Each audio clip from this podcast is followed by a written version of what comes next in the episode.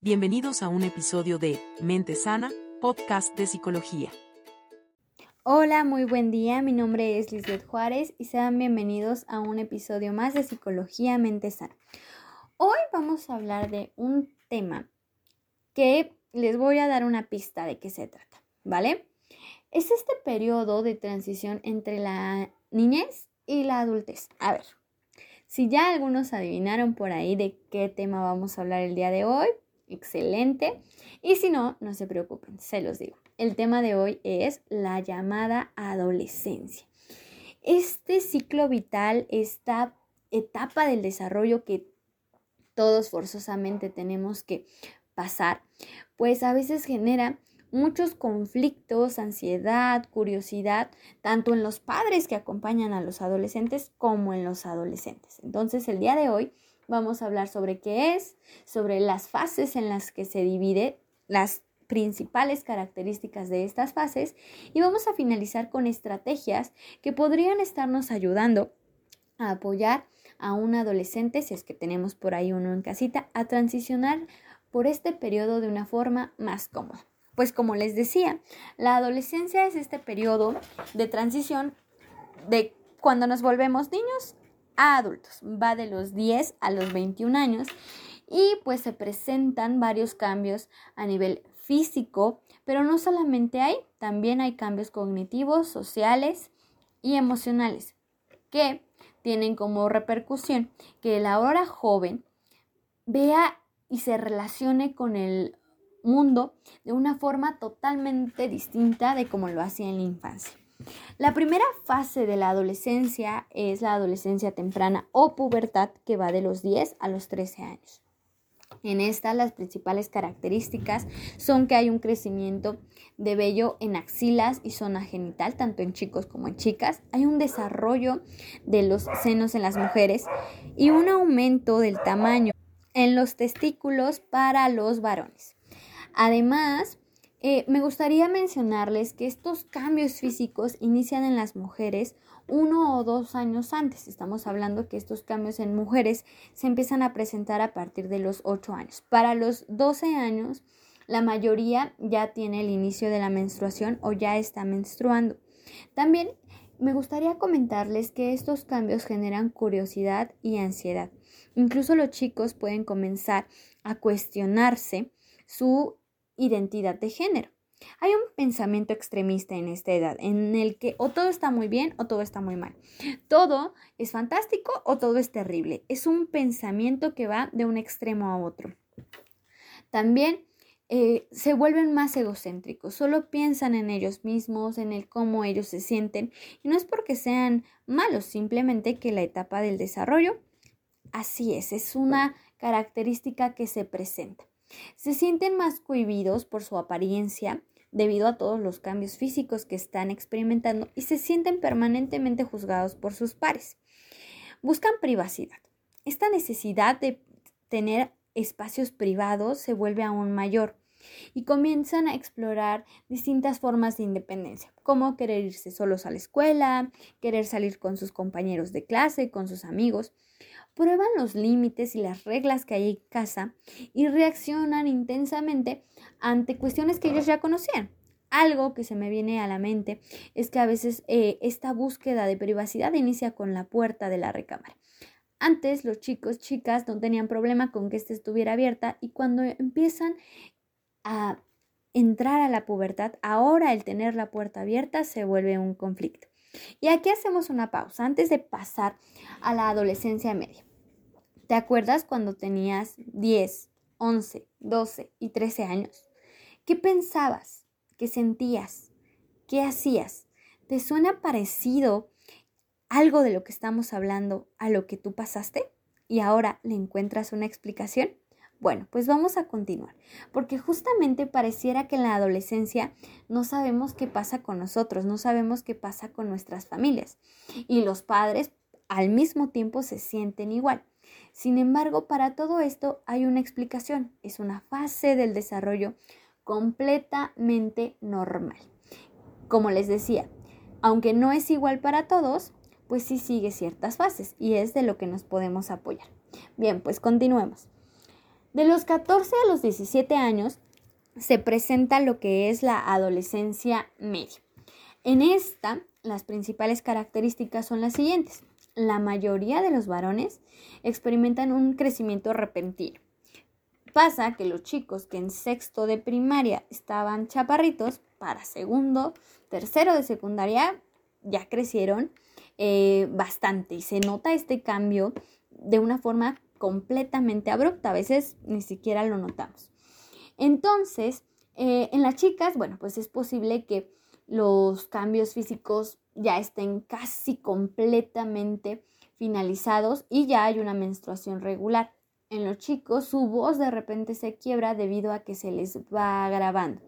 Y en algunos, tanto hombres como mujeres, comienza la aparición de acné en el rostro, brazos, espalda.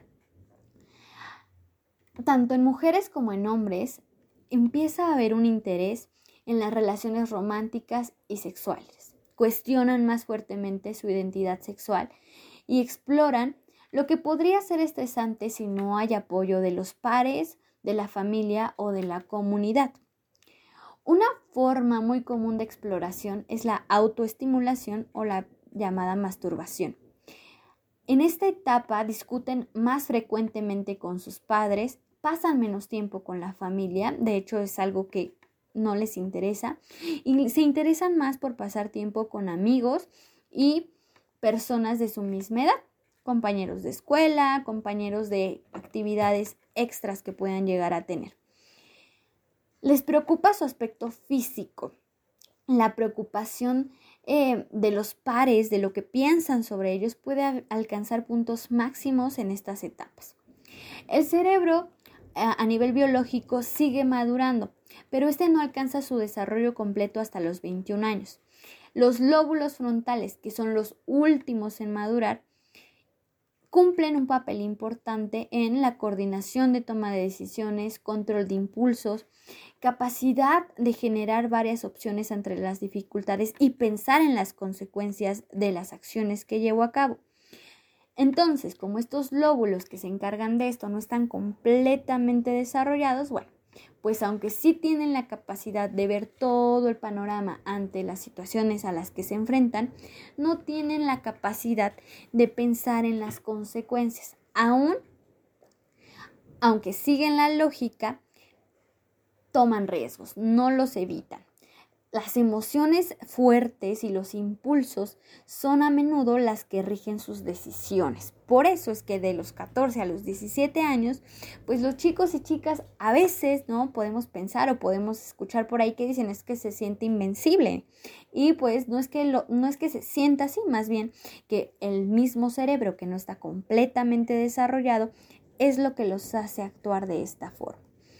Entonces, como les preguntaba hace rato, ¿Ya te suena parecido lo que viviste o lo que observas en tu chico o chica adolescente en casa? Bien, pues esa es la idea, que vayas conociendo un poquito más de esta etapa que lejos de resultar algo tortuoso tanto para padres, hermanos, como para los chicos, podría resultar una fase en la que todos aprendan. Esa es la idea. Esa es la idea de una adolescencia adecuada, de una adolescencia sana. Y la razón de la que eh, el área de la psicología pues se encargue de difundir estos temas. Bien, pues continuemos. Vamos a la tercera fase y última de los adolescentes. Esta se presenta de los 18 a los 21 años y se llama adolescencia tardía.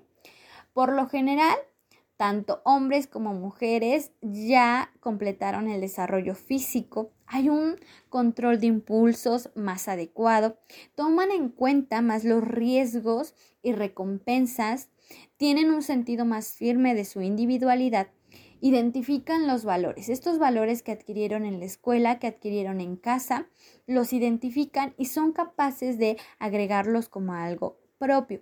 Piensan más en su futuro y en eso basan sus decisiones.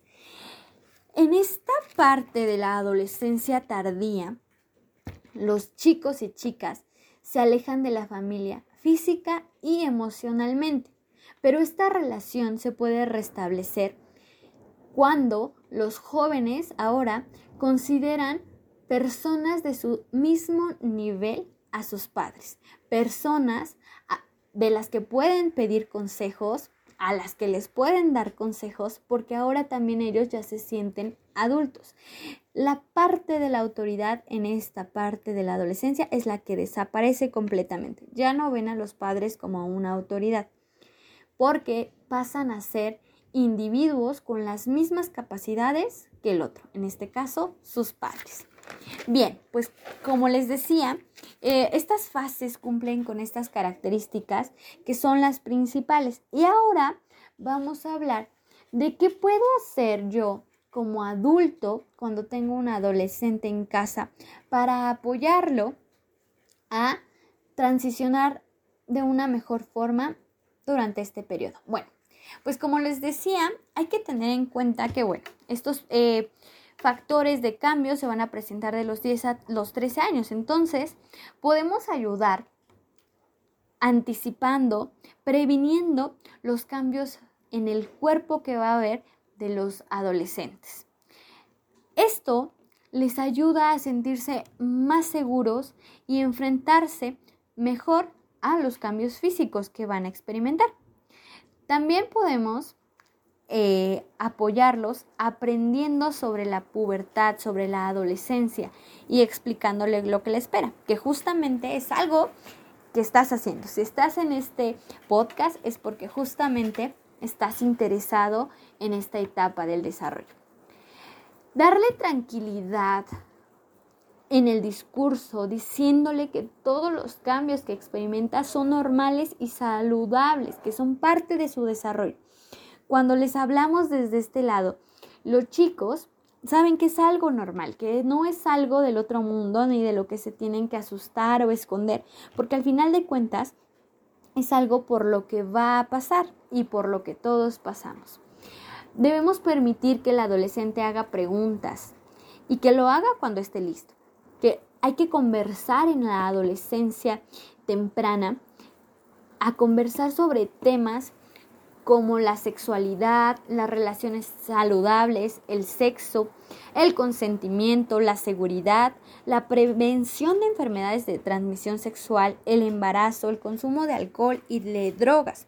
¿Por qué es importante hablar de estos temas eh, en la adolescencia temprana, Liz? Ok, pues porque si nosotros comenzamos a hablar de estos temas con nuestros jóvenes a estas edades, pues a lo largo de la adolescencia va a ser un tema abierto en el núcleo familiar en el que apoye a reducir riesgos referentes a este tipo de situaciones. Cuando nosotros abrimos estos temas de conversación dentro de la familia, que es el lugar seguro, pues brindamos más y mejores herramientas para que cuando ya no solo toque hablar de estos temas y los chicos se enfrenten a situaciones donde van a experimentar estas situaciones, pues al menos tengan un referente de información confiable y qué mejor que el que de algún experto o sus mismos padres cuando ya eh, exploraron, cuando ya investigaron para darles información a los jóvenes. Hay que mantener un tono positivo y con esto me refiero a que durante la adolescencia es muy importante resaltar las fortalezas y celebrar los éxitos de los jóvenes, porque esto va a sembrar las bases de la autoestima que van a generar en un futuro como adultos. Hay que brindar apoyo, sí, pero también fijar límites claros. Los límites no pueden dejar de existir en la adolescencia. Si bien es algo contra lo que los chicos van, no podemos olvidarlos o dejarlos de lado. Deben ser claros, deben de tener expectativas razonables y estos deben girar en torno a los horarios de volver a casa, los compromisos escolares, el uso de medios digitales, la conducta, las responsabilidades dentro del hogar. ¿Para qué? Para que haya un equilibrio entre sí dejarlos experimentar y vivir su independencia, su privacidad, pero también empezarlos a generar asumir mayor responsabilidad de ellos mismos para con los demás, para con sus cosas y para la comunidad. Tenemos que hablar con ellos sobre conductas riesgosas y sus consecuencias, pero también como adultos tratar de dar un ejemplo positivo. Hay que ahorrar la independencia y la individualidad con situaciones que lo permitan, como salidas a fiestas, como les decía, siempre eh, respetando los límites que mamá y papá pongan en casa o quien cuide al adolescente. Eh, les digo, grandes oportunidades para honrar la independencia y la individualidad son los primeros trabajos, son las primeras salidas. Ahí es donde vamos eh, apoyando a nuestro adolescente a desarrollar estas habilidades y también que vaya conociendo el sentido de ser responsable para con su persona y para con lo que tiene que cumplir. Es bien importante recordarles constantemente a los adolescentes que como padres, como adultos, como cuidadores, estamos para ayudarlos cuando y en lo que sea. Que el núcleo familiar, a pesar de que sí sabemos que es un núcleo del que chicos y chicas se van a empezar a separar en esta etapa, no deje de ser un lugar seguro, un lugar seguro para la familia y un lugar seguro para el joven.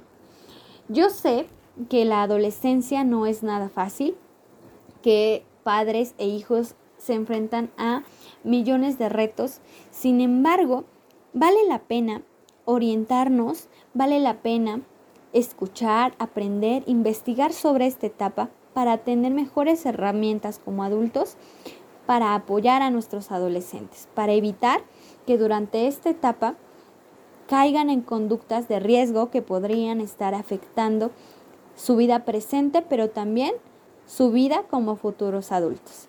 Espero que la información que tratamos el día de hoy les sea de ayuda, les sea conveniente, les apoye. Y si estás aquí es porque te interesa. Y si no tienes a ningún adolescente cerca, compártelo con alguien que sí, con tus papás, con algún profesor, compártelo con aquella persona que creas que necesite escucharlo. Bueno, pues eso fue todo por el episodio de hoy.